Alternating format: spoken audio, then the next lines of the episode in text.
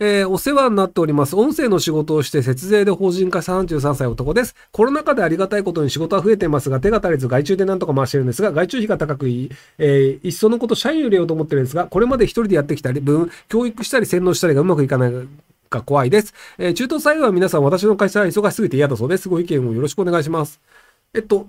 あの、残念ながら多分、あの、外注を続けた方がいいと思いますよ。その、要は、あの、雇った方が安く済むっていうふうに考えてると思うんですけど、あの、残念ながら、社員を雇った方が結果として高くつきますよ。要は、例えばその社員がじゃあ体壊しましたって言ったとしたら、仕事しないんだけど、給料を払い続けなきゃいけないんですよ。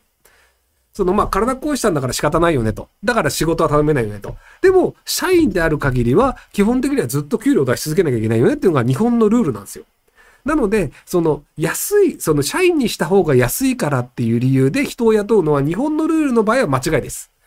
あの、まあ、アメリカみたいな国によっては、あの、人を雇ったとしても、あやっぱいらんわ、切るわっていうのが切れたりする国もあるんですけど、フランスとか日本とかって、あの、人を切るのがもめちゃめちゃ難しい国なので、例えばじゃあ、そう、人雇いました。で、30代のうちは全然優秀だったんだけど、40代になったら突然ポンコツのデブになるとかもあるんですよ。あれ、昔細かったのになんでこんなに太ってデブになってんの？みたいな。なんかもう歩くだけでヒーヒー言って息上がってるみたいなデブになってるみたいなのもあるんですけど、デブだからっていう理由で解雇することは日本でできないんですよ。っていうのもあるので、その優秀だから他の会社にこいつを奪われたくない。だからもっと金払ってでもこいつを囲い込みたいっていうのであれば社長にするってのはいいと思うんですけど、あの、安く上がるから人を雇うっていう考えはやめた方がいいんじゃないかなと僕は思ってます。えー、39歳男です。知り合いの社内不倫を会社に通報し、名誉毀損で訴えられそうです。えー、現在無職実家済みなのですが、実家の両親の財産は差し押さえの対象になりますか？いいえですけども。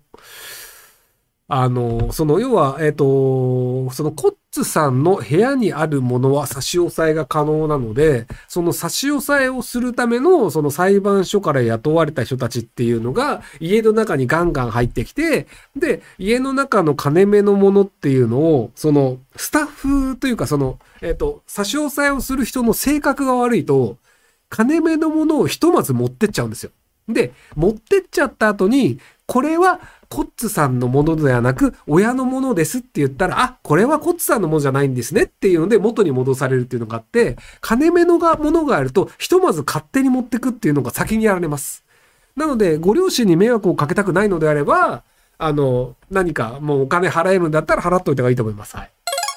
えっ、ー、と、昨年春に医療系経営産経コンタル、コンサルティング会社を設立し、銀行からの案件を中心に現在一人で活動しています。今後、社員はという受けられる案件を増やしていこうかと考えていますが、初めて社員はということに若干不安があります。一人目の社員は当際のアドバイスでいただけると幸いです。また、コロナ融資の返済が始まると、今後経営再建コンサルの需要は一時的にかなり伸びると思いますが、ひろきさんの見解を伺いたいです。えっと、あの、会社を大きくする上で人を雇うというのは必須になるので、なので、一人目の社員を雇う際のアドバイスでいくと、あの、相性のいい人を雇ってください。あの、えっと、優秀かどうかじゃなくて、あの、この人と四六時中話をしてても負担にならないという人を選んでください。要はその、まあ、社員一人と自分っていうので、あの、ずっと時間を過ごさなきゃいけないので、その相性の悪い人を選んじゃうと、すげえストレス溜まるんですよ。で、相性の悪い人が失敗するとめっちゃ腹立つじゃないですか。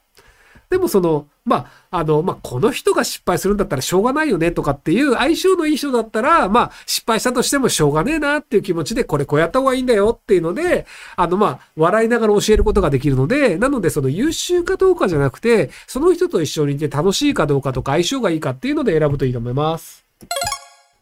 えー、ファミリースバイト明らかに仕事量に差があります。一番忙しい部長を担当します。その募集好きですが、周りに当然のように思われているので感じて不満です。何か声かけられるだけで助かると思います。人間関係は非常に多いです。自分の気持ちの持ち方などアドバイスいただきたいです。えっと、あの、好きでやってるんですけど、一回やらないでみてください。僕これやりたくないんで、ちょっと他のところに変わりたいですっていうのを一回言って、他の人に変わってもらってください。で、うわ、これきついわってなった後に、あ、じゃあ俺変わろうかっていうと、ありがとうって言われると思います。なので一回そのポジションを離れてみてください。